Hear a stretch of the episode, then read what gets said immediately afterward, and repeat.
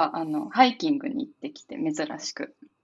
えあの、ダブリンの中心部から電車で3、40分ぐらいのところに、あの、クリフウォークがある海沿いの。港町みたいなところがあるんです。まあなんか鎌倉みたいなノリなのかな。横浜とーか。横浜みたいな都市ではないですけど。うん。でえ、クリフウォークってすごい断断崖絶壁的な上をあ歩くって感じですそうです、そうです。でもちゃんと道があって、そんなヘビーじゃない子供とかも登れそうなところですね。まさに、サリー・ルーニーの小説に出てきそうな。うん、本当にうん。ですよね。そんな感じです。うんですっごい日焼けしちゃって、あの、体中が今痛いんですけど、かゆいというか。いや、結構日差し強いっすよね、ヨーロッパって。なんか、日差しそんね。なに暑くないけど、ううんん。僕もそういう経験が何回かあります。うん。やっぱサングラス必須だなっていう感じはすごいしますね。うんうんこれ、あの、読者、読者っていうか、リスナーの方になんか説明とか必要ですか？そうですね。そうでうん一応、でもこれ、今だって私井上さん初登場、初登場です。あ、そうだ、井上さん初登場だ。収録感ゼロで喋ってましたけど。はい。一応や、やりますか？あの、もうぬるっと始めてますけども、えー今日は、えーロブスター FM 第60回60回です。回ですついに。か。おううん記念すべき。パチパチパチパチ。はい。盛大な拍手が今、巻き起こってます。耳をつんざくような盛大な拍手が。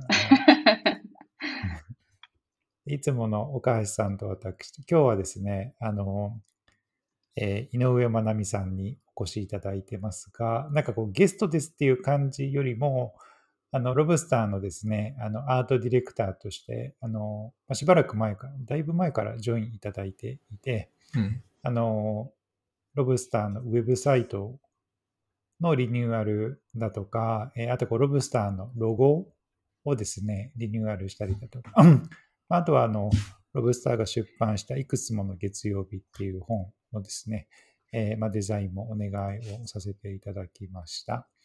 であとは最近ロブスターがいろいろグッズも作っているんですけれども、うんえートートバッグだとか、えーあと最近僕の周りでも話題の、そう、生かしたステッカーですね。うん。を、お、かっこいい。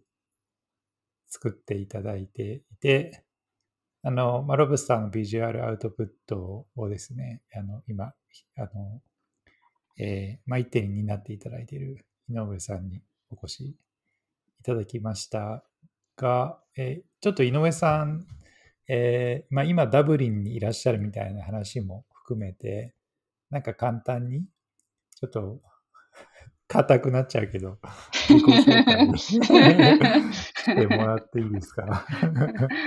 はい。ははじめまして。はい、井上まなみです。あの、あれですね、一個だけて訂正というか、ちょっとあ、すみません、お知らせする。ると、あ、いえいえ、ウェブサイトはあのアンパサンズさんがデザインしてくださったので、はい。ははい。い、うんうん。私は本当にちょっとだけはい。ですね。はい、アンパサンズさんありがとうございました。ありがとうございはいます。で そうですね、私はデザイナー、アートディレクターをずっと日本でやっていて、で、今年、ちょっと、まあ、サバティカル休暇と、を兼ねて、あといいですね。、英語の勉強をちょっとちゃんとやりたいなっていうのがあって、アイルランド、ダブリンに今、語学留学をしております。といってもこう、学校が午前中だけなので、午後はフリーで、あの、プラプラうん。休んだり、まあちょっとだけフリーランスなので仕事をしたりしているっていう感じですね。うん。はい。こんな感じで いかがでしょうか？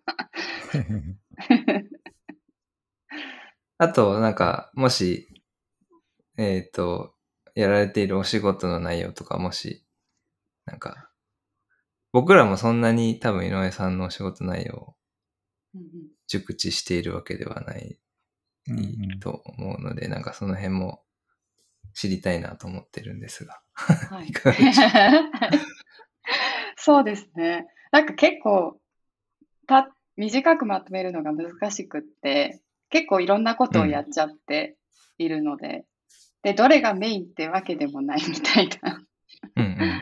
うんうん。で、もう基本的にはブランディングって、あの、呼ばれてるようなところにいることが多くって、まあ、ブランドを作るところから、それをどうやって運営していくかっていうのを、まあ、クライアントと二人三脚でやっていくような仕事うんがうん多いし、私もすごいそそれが好きでやりがいがあるなと思ってやらせてもらってるんですけど、まあ、最近、そのいくつもの月曜日きっかけで、本の仕事がちょっとずついただけるようなうん機会があって、で、ブックデザインとかエディトリアルデザインって今までちょっとチャンスがなかったんですけど、う。うんんこれからもっとやっていけたらいいなと思ってるところです。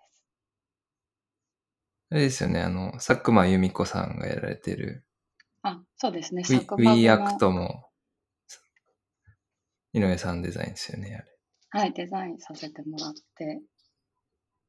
これは、あれですね。あの、佐久間さんがやられてる佐久間具という、あれはなんて言うんだろう。団体って言ったら変ですけど、そういうコレクティブ、コレクティブチームがあって、でうん、そこに参加されてる一般の方々、その文筆業をなりわいとしてない方々のエッセイをまとめた本。で、その人たちの、その、いろんな社会的イシューに対するアクションをまとめたエッセイ集だったりとか、うんうんなんかやっぱりそういう役に立ちたいなっていう気持ちがすごい強くあるので、あの、誰かの役に立つ、やりがいのある仕事をしたいなっていうのが、もうここ数うん年すごい強い気持ちとしてあります。うん。なるほど。ちなみにその、なんかジョブインタビューみたいな。ブックでじゃごめんなさい、どうぞ。書書籍書籍ってなんか他にもややられてるんですか最近？書籍、今、あの、今ちょうど作ってデザインしてるのが一個あって、うんカバブックスっていう、あの、一人で出版社されてる宮川真紀さんっていう方の出版社があるんですけど、はい。結構フェミニズム系の本が多いはあ、ですね、出されて。あで、る。うん。そこで最近ジンを出そうっていうこう流れがあって、うーん。で、最近フェミサイドについてのエッセイうん。集、エッセイ集、うん、ですね、を今デザインしてるところです。へえ。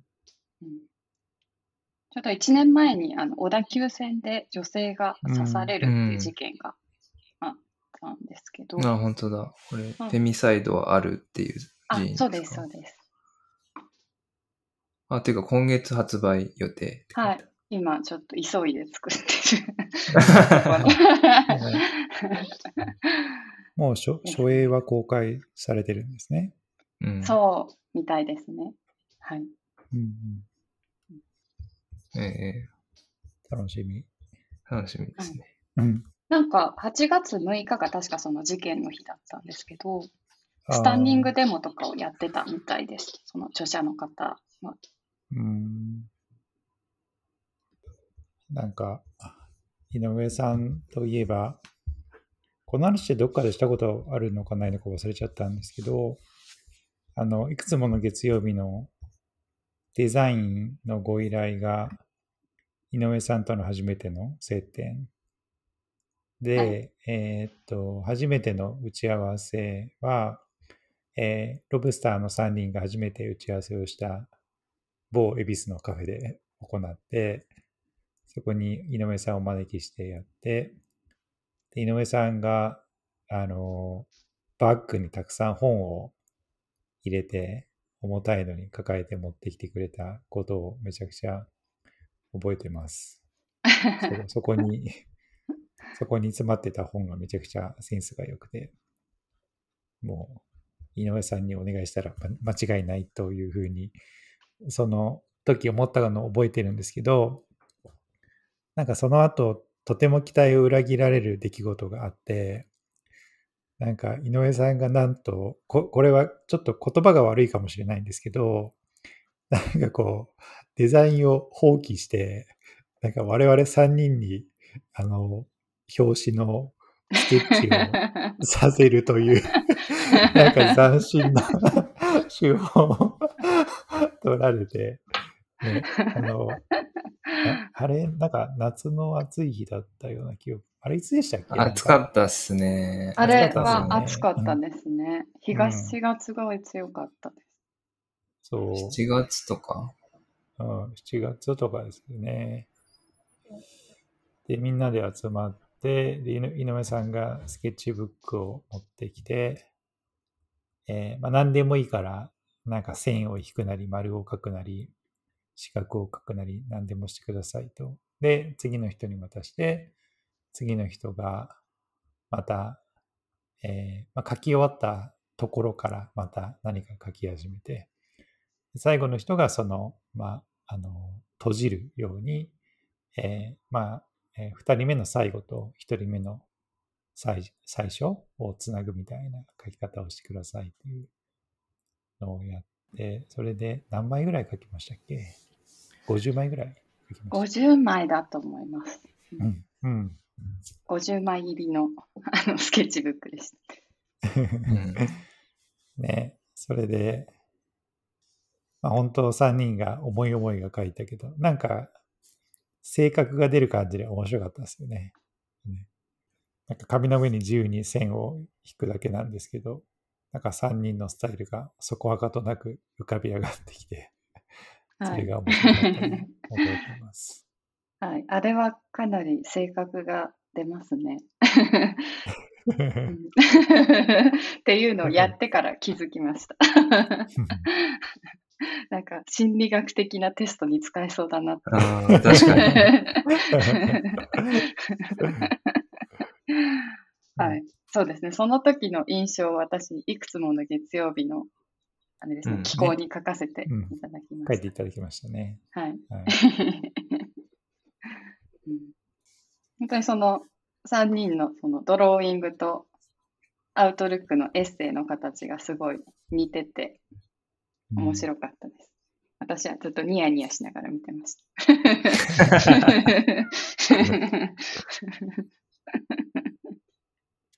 いや、あれは楽しかったですね。うんうん。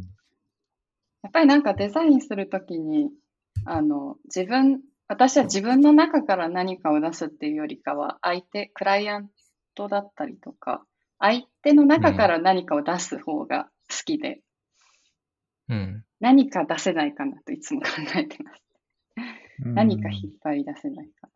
うんうんうん、あのスケッチのアイデアってちなみになんかい、い、いつ頃、最初からこうしようと思ってたのか、それともなんか途中ぐらいに？思ったのかで言うと、あど、どんな感じで？でもなんか最初から3人にはなんか参加してもらえないかなとは思ってたんですよ。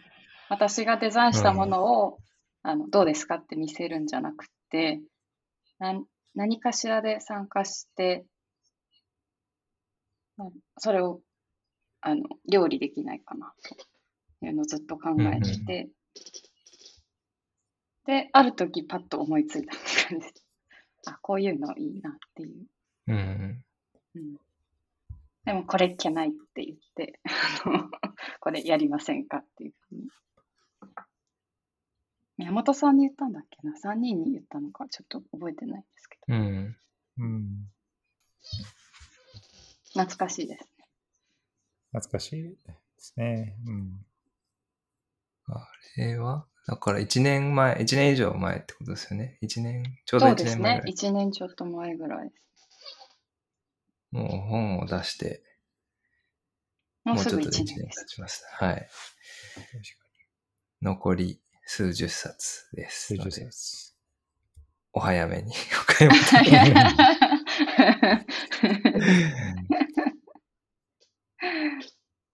でもなんかこう、たくさん積み上がって、最初すごい量来たって思ったのが、どんどんないくなっていそうっすよくのは、ね。寂しい気持ちもちょっとありました。あうん うちの子がどんどん旅立っていくっていう。確かにね。いやー、配送作業も大変だったな。まだ佐々木さん、あとすぐうん。残ってると思いますけど。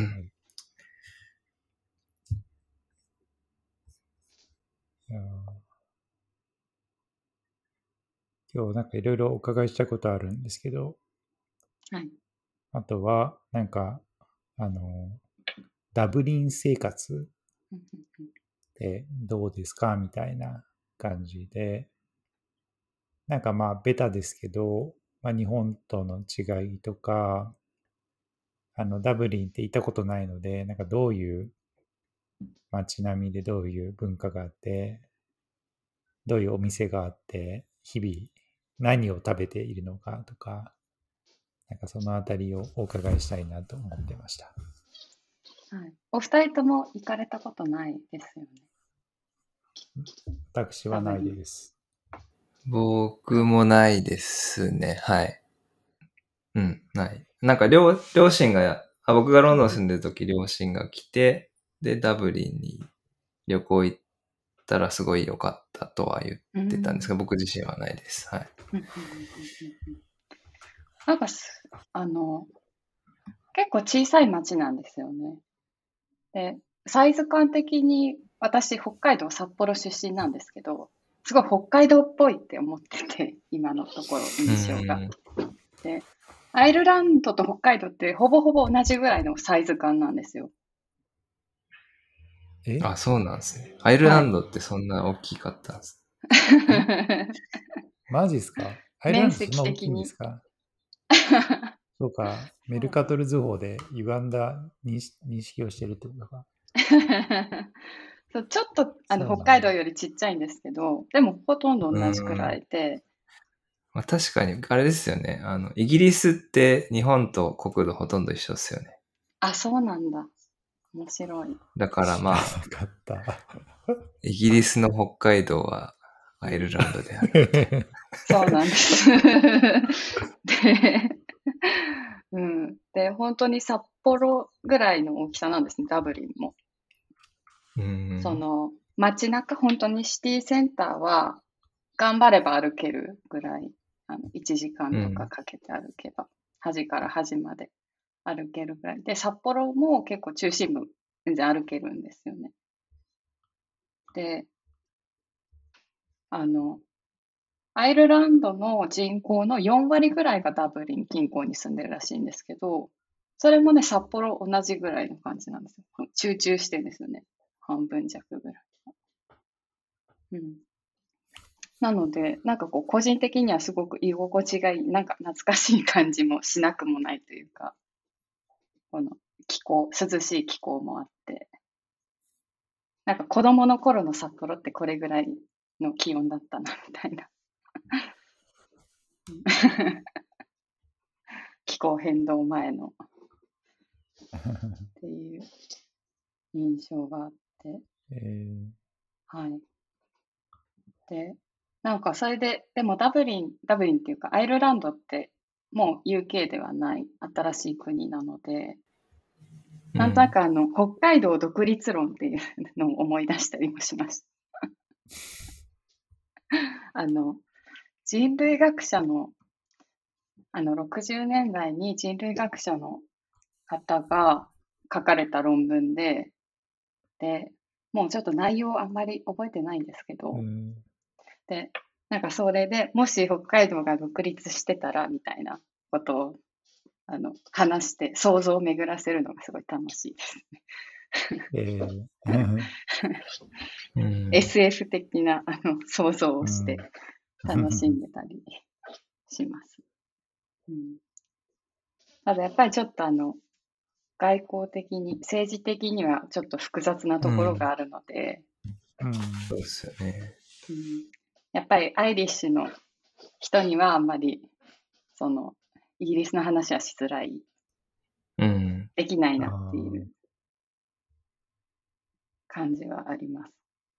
ううんんうん、その関係性というか、そっか、ダブリン、そうですもんね。ユユーロだし、なんかブレグジットの時にすごい、し人い人口増えたんですよ。なんか、あ移住、移住あ、するみたいな。EU でいたいから、はい。はいはい、はい。っていう、まあ、本当にそうだったかどうかわからないですけど、うんそういうのなんかよく SNS とかでは見ましたね。うんうんうんうん。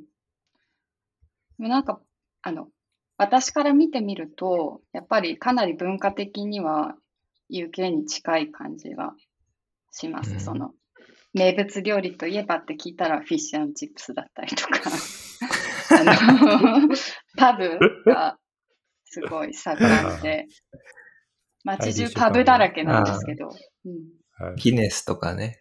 あ、うんそうです、そうで。ですすね。まずギネスをみんな飲みに行くみたいなうん。文化があって、みんなパブ大好きです。そうですよね。うん、で結構毎日そのパブで生演奏があったりとかうして、ん。うんそういうのは楽しいですね。で観光客がすごい多いです。今、夏だからかなとは思うんですけど、え他のヨーロッパとか、なんかカナダとかからすごい来てるみたいで、えーあの、本当に旗持ってツアーで回ってる人たちもいるし、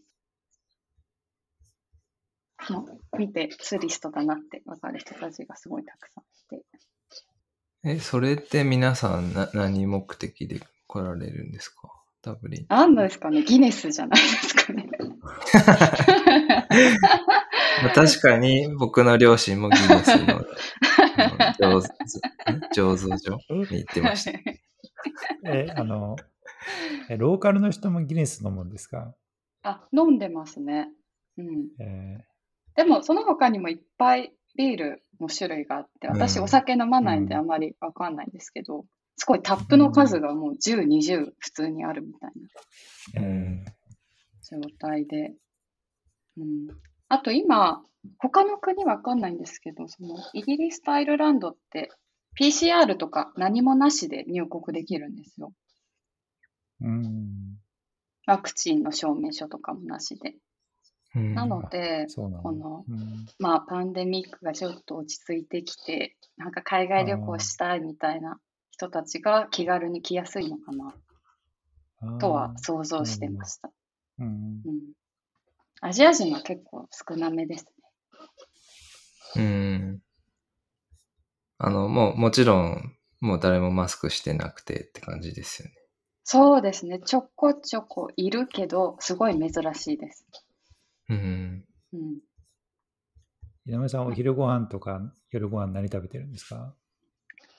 お昼ご飯はだいたい外で食べてて、でもやっぱりアジア料理にすぐ行っちゃいますね。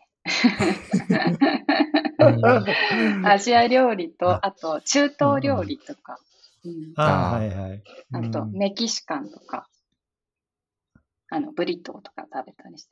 この前ブリトーを公園で食べてたらカモメに取られそうになりました。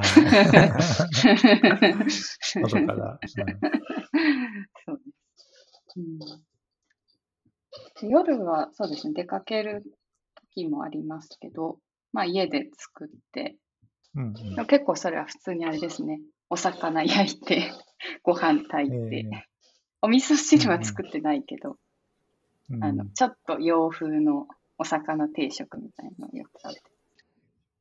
お米とか手に入ります？米は全然、うんうん。あの、寿司ライスっていうのをいつも買ってますね。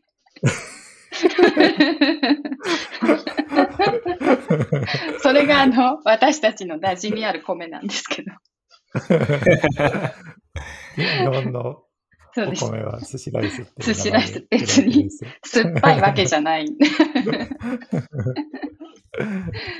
そうです。寿司ライスか、あと、あの、カレーとか作るときは、バスマティライスにしてみたり。なんか米の種類がすごい多くて楽しいですね。うん。えーああ世界にはいろんな米があるんだなっていう。うんうん。味噌汁とかは売ってないんですか？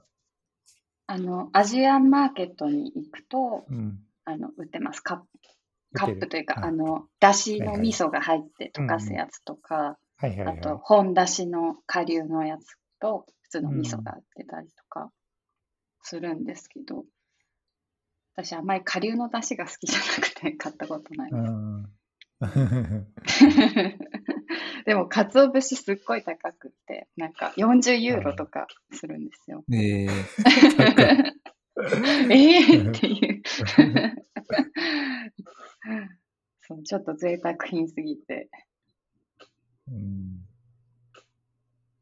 まだ味噌汁デビューしてないです。あれ、今、真夏ですけど、涼しいんですよね。そうですね。日が出てると暑いなって思ったりはするんですけど、今22度ですね。今お昼13時ですけどあ、22度。いいですね。でも体感はもうちょっと暑いですね。あの日が出てて。うんなるほど。そうか、そうか。日差しがね、結構。そうです、そうです。25度ぐらいに感じます。でもやっぱりこっちでも気候変動というか温暖化は感じてるみたいで、そのアイリッシュの人たちも。うん逆にちょっと楽しんでるんじゃないか、この人たちって思うとき あったかくなって。活動的になってるかもね。活動的にですね。うん。外でギネスのモードみたいな。確かに、確かに。うん、でもこの前ロンドンで40度になったりとかしてました。ねああね。うん、その日はこっちも暑くってえ。うん35度になったそうです。ええ。確かに150年ぶりとかって聞きました。うんうん、あと何でしょうね、違い。一応ね、アイルランド語っていうのがあるんですね。英語と別で。で、うん。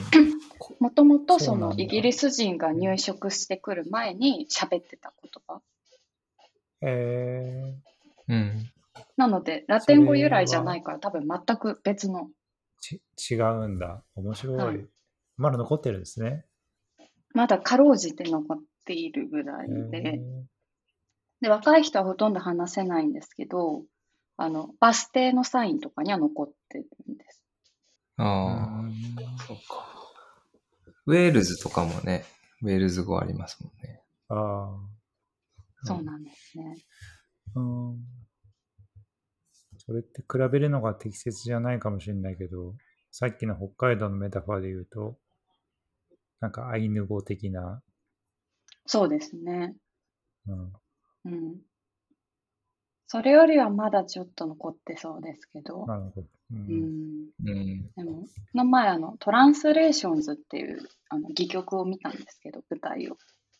うんうん。で、それはアイルランドの戯曲で、舞台が19世紀でですね、19世紀のそのアイルランド人たちのコミュニティにイギリス人たちが来て、で英語を教えようとしたりとかするっていう話。ええで、まあなんか植民地主義とか、アイルランド語の衰退みたいなことが多分テーマになっていて、うん。うん。うんで、その中で、あの、アイルランド人はアイルランド語、イギリス人は英語を喋ってるっていう設定なんですけど、まあ実際舞台としてはみんな英語を喋ってて、で、アイルランド語、アイルランド人役の人はすごいアイリッシュアクセントの英語で、イギリス人役の人はすごいぶ強いブリティッシュアクセントで、英語だけでやるっていうので、で、言葉が一緒の人たちでもミスコミュニケーションがあったりとか、言葉が違う人たちの間で分かり合えたりとか、うん。で、まあ、コミュニケーションをテーマにした舞台ですごい面白かったんですけど、やっぱりちょっと難しくて、リスニングが。うん。うん。特にアイリッシュアクセントの方のリスニングがうん。難しくって、100%は理解できていないんですけど、うん。うん、いつかもう一回見たいなと思って。うん。うん。えーちなみにあの普段の生活のアイリッシュ英語ってどんな感じですか、結構人によるなーって思ってますう。んうん。やっぱり若い人の方が全然あれですね。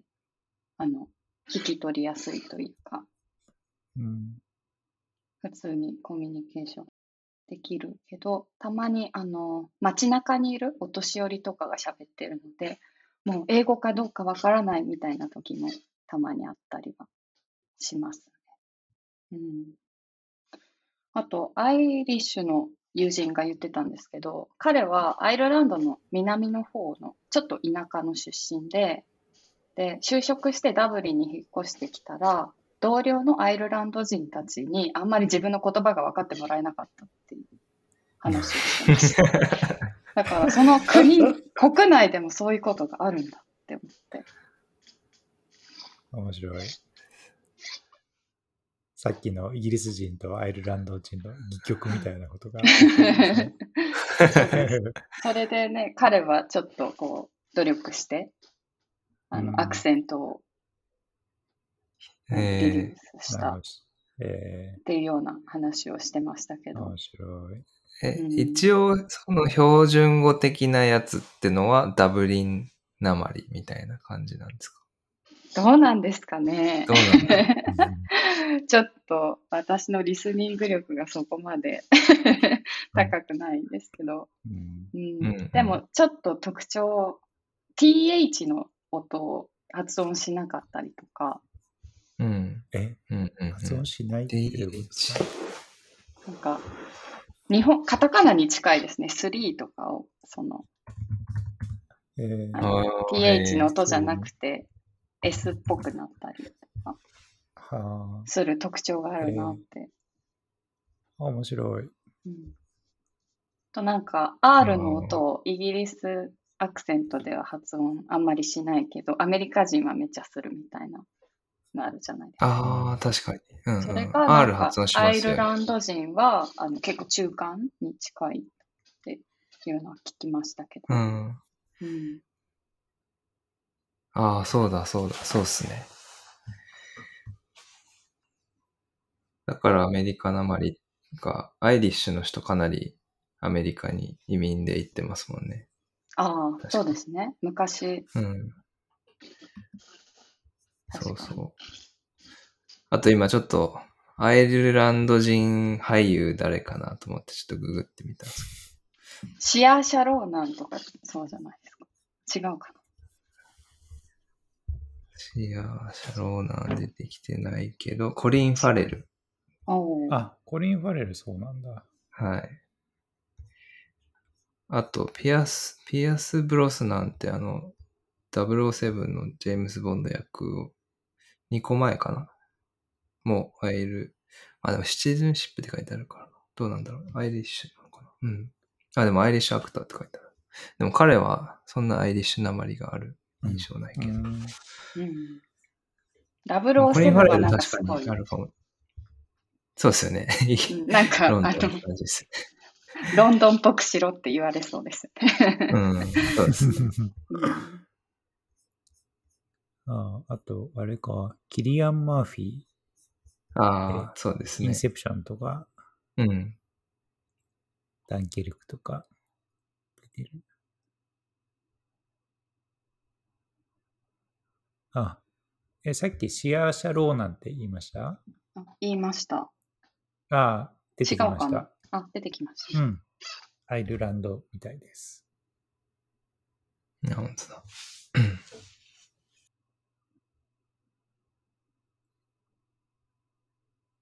でも日本から見ると、だいぶやっぱり UK とごっちゃになってますよね。そのうん。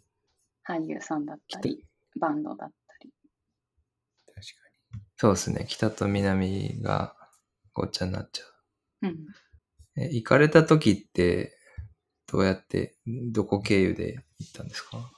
その時、あの、直行便はないんですけど、うん。あの、上、上でから行く、なんて言ったらいいんだろう。ロンドン経由とかだと、うん。あの、うんロシアのことがあって難しかったので不安定だったので、今回イスタンブール経由で行きました。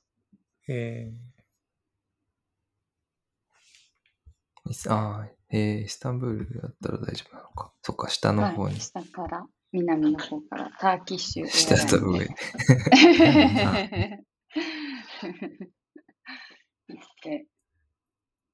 イスタンブールからアイルランド便が出てるんですか、はい。それともヒースローにあ、いえ一回行、く？ダブリン便があ行りました。はい。えうん。なんか結構長かったですけど。結構でも空いてて、あの、3列シートを独り占めできるようなぐらい空いてたので、横になって寝れたので助かりました。うん、すごい。うん。で、いつまでいるんでしたっけ？今のところ、2月ぐらいなんですけど、うん。ちょっとわかんないです。延長するかもしれないうんうんし、うんちょっと違う国に行くかもしれないっあ、いいですね。うんうん。ていうのを、まだ考えてないって感じですね。うん、うんまた、なんかね、秋になり冬になるとだいぶ雰囲気変わりそうですね。そうですね。今はなんか快適って言ってますけど、ま日が短くなるともう帰りたいって言うかもしれない。僕あの、アイルランドについての本って一冊だけ読んだことがあって、はい。あの、風のフルートっていう本なんですけど、アイルランドの旅行エッセイ集みたいな感じだったんですけど、まあとにかくあそ、それは多分冬の景色の描写なんですけど、暗くて、曇ってて、雨降ってて、風強くて、辛い人を寄せ付けないみたいな ことを書いてて、その印象がすごくあるんですよね。辛いですね。冬、冬辛そう。冬ね。そうですね。多分3時ぐらいにもう暗くなるんじゃないですか。うん。そういうな感じがしますね。うん、今のところ雨はそんなに降らない。うあの、思ってたよりは全然降ってないんですけど、それも季節によってね、変わりそうなんで。うん。まあ、それも含めてちょっと楽しみにしてます。いや、いいっすね。なんか以前、あの、ポルトガルのリスボンも、はい。なんかこう候補にあったっていうのを伺ってたんですけど、それは一旦もうダブリンでっていう感じなんですか？それとも、なんか、ちょっと冬になったら南の方行こうかなみたいな。そうですね。この後一旦ポルトガルに行きたいなと思ってて、でもそれが、あの、数ヶ月、1、2ヶ月のバケーションにするのか、ちょっと住めるように動くのか、うん、ああ、みたいなのを。でも、一旦遊びには絶対に行こうと思って。ああ、いいですね。冬の間にあったかいところに。ポルトとリス。はいうんいいですね。その2つは行ったことはありますけど、ポルトガルは1週間ぐらいいて、なんか4キロぐらい太った記憶があって、食事美味しいって、まあ物価もうん。それそこそこ安くて、安いですあとはね。お菓子というか、こう、なんかこう、街に美味しいパン屋さんがたくさんあって、なんかそこに入って、あの、ドーナツみたいなのとか、クリームが入ったパンとか、食べ歩きをカスタードのねそうそう、カスタードねね、入ったやつ。めちゃくちゃ太りましたね。ワインも美味しいんで、ポルトガルうん。うんいや、楽しみですね。やっぱり、ご飯やっぱりちょっと正直に言うと、ちょっとアイルランドご飯ちょっと弱めなので。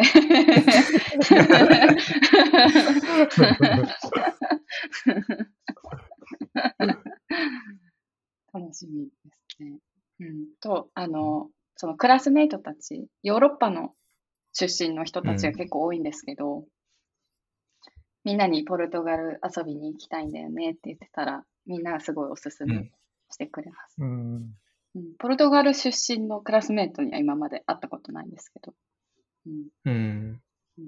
なんかイタリア人とか、ドイツ人とか、そういう人たちに話を聞くと、みんな最高だよっていうふうに言ってくれます。えその語学学校、楽しそうですね。どんなところから来てるんですか、皆さん。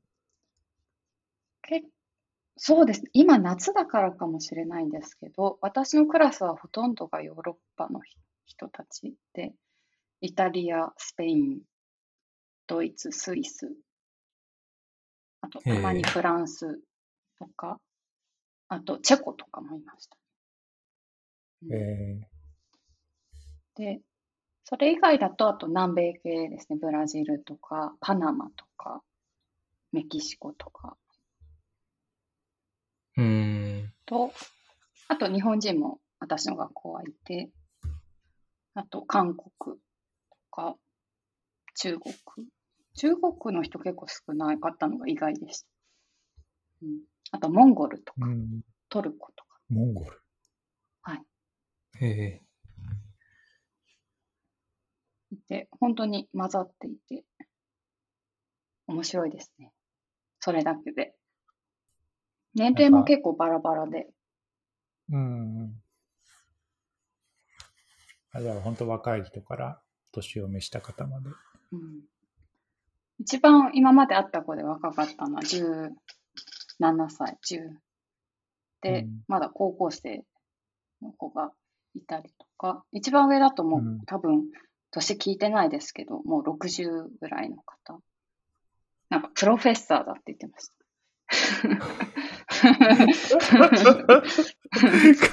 すごいな。すごい。やっぱりでも、すごいね、理知的な方でした。ええ。ー、はい。その その方はちなみにど、どこ出身なんですか、うん、その方はスペインから来てて、えー、で、もう仕事はもうリタイアしたい。もうほぼリタイア。うん、パンデミックを経て、もうリタイアすることにした。で、え。ー、で、英語はなんかもう自分の興味のために、そのキャリアとかじゃなくて、うん、ああ、いいっすね。言ってましたね。なんかすごいね、面白いですよ。いろんな人と でこう、絶対出会わないタイプの人と出会えるので、楽しいです。いやー、学校行きたくなってきたな。いやー、楽しいっすよね。うん。そうですね。やっぱり勉強って結構楽しいなっていう感想はですね。うん結構じゃあもう大学生ぶりぐらいにまた学校行ってるみたいな感じですか、ね、あ、そうです。もう完全に、ものすごく久しぶりにど。どうですか？なんか勉強したりとか、なんか記録つけてたりするんですか？なんかダブリンの日々を。ああ、それはそんなないですね。新しいボキャブラリーノートは作ってるんですけど、あの、はい、英語の単語で知らないやつが出てたら、全部書いとくみたいな。はい、はい、それぐらいしかこう振り返られるようなものはないですけど、うん、でもなんか、この文房具をこの持つっていうのが久しぶりすぎて 筆箱とか。そもそも、そう、筆箱とか。筆箱ってもう言わないか。ペンケースか。ペンケース。筆箱。シャキーンって出たりするやつ。ボタンを押すと。ボタンを押す斜めにね。ありましたよね。懐かしいです。はい。そうです、もう。だし、なんてもう先生と生徒っていう状況がもう久しぶりすぎて、新鮮ですね。うん、テストとか、ね、宿題とテストとかあるん、ですよ。テストもあるんだ。し宿題とかも。はい。毎週金曜日に小さいテストがあって、うん。えー多分それで、あの、あまりにも良かったり悪かったりすると、そのレベルが変わったり、こっちのレベルに行きなさいって言われたりするんだと思うんですけど、うんえー、え、なんか英語でエッセイとか書くんですか？あ、あたまにライティングの宿題あります。えー、それちょっと読んでみたい。それでもやっぱり楽しいですね。ですよね。いや、えーなんかやっぱりまず何を書くかかか考えなくちゃいけないんで。うんそっかそっか。あ、そっからお考え題はでるんですねす。ね、うんあでもお題があって、最近あったのは、あの未来の自分への手紙とか、うーん。結構、結構重重いというか、なんか、いろいろあでも人生について200ワードぐらいなんで そうそううん。あと自分が国のトップになったらどうしたいかとか。あー結構ヘビーなテーマですね。そうですね。ヘビーに書こうと思えばヘビーにも書けるみたいな。うんうん、いいですね。奥行きがあるテーマです、ね。そうですね。うん、あとは、あの、ことわざみたいのがあるじゃないですか。英語でも。あの、なんて言うんでしょうね。早起きは三問の得みたいなやつとか。うんうんうん。そういう、そういうことわざを自分で一個選んで、それを象徴するようなストーリー、自分の身に今まで起きええたストーリーをえー200ワードで語るとか。あー面白い。面白い。すごい面白いんですけど、洒落てますね時間かかっちゃう。しゃれてる。うんえ、じゃあ、その、午前中授業出て、はい、で、まあ、外でお昼食べて、午後、なんか宿題やったりとか、考え事したりとか、そんな感じなんですか？そうあとおですね。仕事したり。お仕事しあと映画館、やっぱりよく行ってます。あうんあ。あ、ダブリンは結構映画館あるありますね。まあ、東京よりは全然少ないですけど、うんうん。一応なんか、大きい、IMAX とかもあるような大きいシネコンもあれば、あうんのアップリンクみたいな、あの、自分で配給もやってるような独立系のえ映画館も、特殊上映とかしてるような映画館もあったり、あと IFI っていうアイリッシュフィルムインスティチュートかー、あはい。な。あの、国が多分ちょっと支援してるような映画館があったりとかして、そこもすごい、あの、セレクトが面白くて、この前そこであの、えーカート・ボネガットの作家のカート・ボネガットのドキュメンタリーを見たりしました。うん。いや、いいな。いいですね。すごく豊かな生活ですね。ゆっくりしてますね。贅沢な日々を過ごしてね、ます。うん。なんかクラスメートと贅沢。ね。クラスメートと学校以外でなんかあったりとか、あとは、こう学校以外のなんかクラスアクティビティとかあるんですか？なんかみんなでどっか行こうとか。なんか学校が主催してるものもあって、えーそれは、あの、午後に美術館にみんなで行くとか、うんうんうんあの、土曜日に、あの、一日旅行、あの、バスでちょっと郊外の方に行って、観光地を回ってバスで帰ってくるみたいな、うん夜に帰ってくるみたいな。旅行があったりとかするんですけど、私はあんまだそれには参加したことなくて、うん。うんうん。で、普通にクラスメートとなんかこう、パブに行こうよとか、うんうんうん。カフェに行こうよとか、そのぐらいですかね、交流は。うん、いや、楽しそうだそうですね。でも結構みんなすぐに帰っちゃうんですよ。あのな。私かなりその学校では長めな方なので、いるのが。うん、あ、期間がってことですか？あ、そうです、そうです。期間が。たあ短期留学で1ヶ月とかあ、そうです、帰そうですっちゃう。みたい1ヶ月で帰っちゃったりとかな。。そっか。うん、みんな全然1週間単位で来れるので、ううんん。本当短い人だと1週間しかいない人とかもいて、うん。うん、毎週のように出会いと別れがあります。うん。でもそれも語学学校っぽい。うん、ぽいですよね。ね。はい。で やっぱり夏はイベントごとが多いですね。あの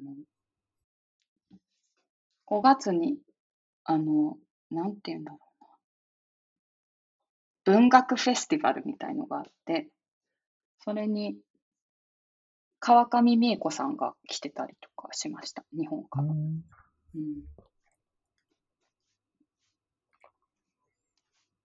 で、なんとなく村上春樹はみんな知ってるイメージあったんですけど、川上美恵子さんがそんなにこう読まれてるって私知らなくて、うん。英語圏で。ああ、知らなかった。うん、あとなんかダンスフェスティバルがあって、ダンスを見に行ったりだとか、えー、あと、プライドパレードに参加させてもらったりしました。うん、なんか友人の計らいで、その、周りから見るんじゃなくて、パレードの中を歩かせてもらったんですけど、うん。なんかもう街中がお祝いムードで、すごい規模でした。えうんうん。なんかやっぱり日本だったの代々木公園だけでやってるってイメージ。ですけど、こっちだともう本当に街中でこ小さい子供がいるファミリーからちょっとお年を召したゲイカップルまでいて、うん。で、本当にあのパレードを見に来てる人じゃない、多分本当に普通に歩いてる人も、ちょっとレインボーの靴下、さりげなく履いてたりとかして、え はい、あの、認知の具合がすごいな、うん。うん、思いましたね。なんかまあ、商業化されすぎっていうね、声もあるとは思うんですけど、でも何もないより、やっぱりその、表向きだけだったとしても、その子供たちに影響はすごい与えると思ううので、ん。うん。あれ、なんか、いいなと思ってて。うん。今、あの、あれなんですよね、首相が、今、一回辞めちゃったんですけど、また今年の末から、あの、オープンリーゲイの方がアイルランドは首相なんですよね。おああ、そうなんだ。えー年も若くて、多分40代とか。うん。同性婚の国民投票を、ここ10年以内ぐらいにして、それで同性婚ができるようになったりとか、う。ん。で、多分その国民の意識が結構高くって、なんかアイルランドってよく国民投票やってるイメージがあるうん。そうですね。その同性婚の時もそうだし、妊娠中絶法の自由化も国民投票で決めてたり。ええそうな。なんだ。うん人口何人ぐらいなんでしょ何人なんでしょう？調べてみましょうか。そんうないな数そう。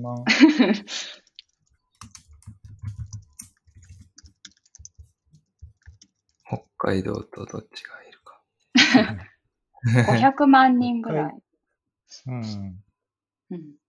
2020人で。なんか、北海道ってどんぐらいなの北海道同じぐらい528万人。割と近い。うん割と近い。北海道で選挙やるみたいな感じで、なんか、いい感じの近さですよね。なんかこう、がすごい、なんかこう、国としての、こう、なんていうか、うん。まあ、顔の見えるって言うと言い過ぎだけど、うんなんかみんなで決めてるっていう感覚を得られそうなうん人口ですよね。うんうんうんうんうん今のお話聞いてると結構じゃあリベラルな感じなんですか？政治とか国民性というか国民性というか。そういう。リベラルな印象はありますね。うーん。うんなるほど。まあでもやっぱり人によるというか、一方でうん。違う考えの人たちもね、もちろんいるは思うんですけど。うん。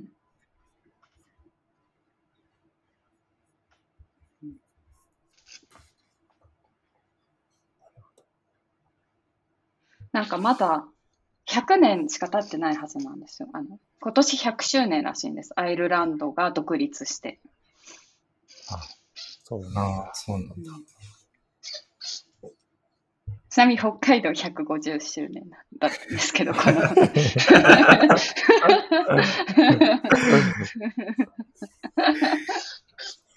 え、それって、あの、井上さん、行って行ってからなんかここ知ってるわみたいな感じになって、調べたら すごい似てたみたいな感じなんですか？それとも行く前から、なんか、し親和性を感じてたんですか？いや、行く前は感じてなかったですね。ただあの、ドイツとかに旅行したときに、やっぱり気候がちょっと昔の北海道っぽくて気ああ持ちいいなって思ってたのうで、ん確かに。うんなんとなくヨーロッパの色とか結構、そうですよね。うん。確かロンドンと札幌、緯度がほとんど一緒だったそうかも。ダブリンはもっと北でしょうね。うんうん。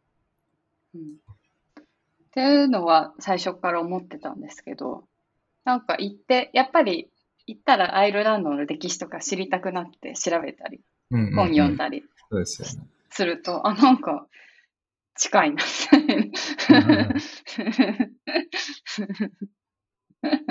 れは面白い発見だ。でもこっちでアイリッシュの人にそれ言ってもね、全然信じてもらえないです。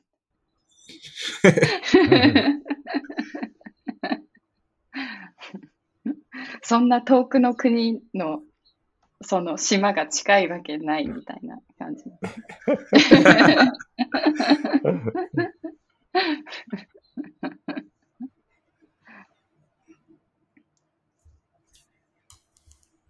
そうそう。それで100年しか経ってない新しい国なので、多分、うんまあ、じ柔軟性があるというか、なんですかね。うんうん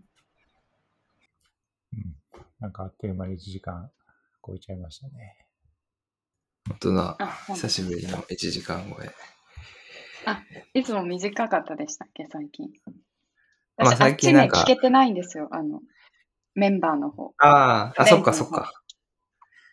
最近そうですね、編集後期はサクッとサクッとやる。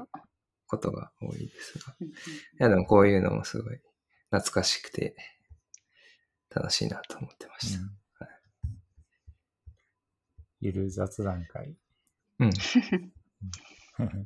そうだなあ、井上さんって、あの、文章を書く時間とかあったりしますか？あの、もちろんデザインもしていただきたいんですけど、なんかい、いつかのアウトルックを書いていただきたいなと思ってて、あいいですね。もし、はい、お時間あればうんお願い。アウトルックってことは自由ってことですよね。自由、自由演技です。あの、英語のエッセイをそのままのけていただいてもいいですし。さっきのことわざのやつとか。そうそね。それをまあ、日本語で書いていただいてもいいですし。そう。ことわざのやつは結構重めな内容を書いちゃった。先生困っただろうなっていう。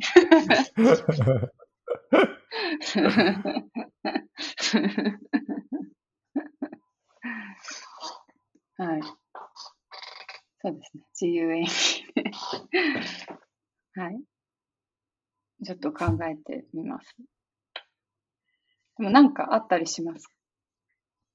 いや、別にうん。自由で。多分あの、本読んでくれてる読者の方は井上さんの文章を読んだことあると思うんですけど、うん。はい。ロブスターレター読者にもぜひ、井上さんの文章を、まあデザインももちろんですけど、文章も読んでいただきたいなと思ってて、うんうん。はい。はい。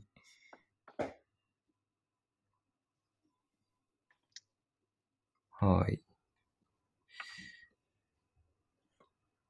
じゃあ、今日は、えー東京とダブリンをつないで、時差7時間 ?8 時間か。8時間です8。時間、8時間ですね。うん 夏時間は8時間。で、はい、お送りしました。また井上さん、ぜひ、あの、そんなに間空けずに、もしかしたらね、あの、ポルトガルとか行かれるかもとおっしゃってたんで、そういうタイミングとか、まあ、あの、ダブリンに引き続きいるとなっても、またお話ができたらな、と思ってます。はい。うんはい。では、今日はこんな感じでしょうか。はい。はい。あ、井上さんから何かあります？最後。了解です。じゃあ一旦、ここで。はい。じゃあありがとうございました。はい、ありがとうございました。ありがとうございました。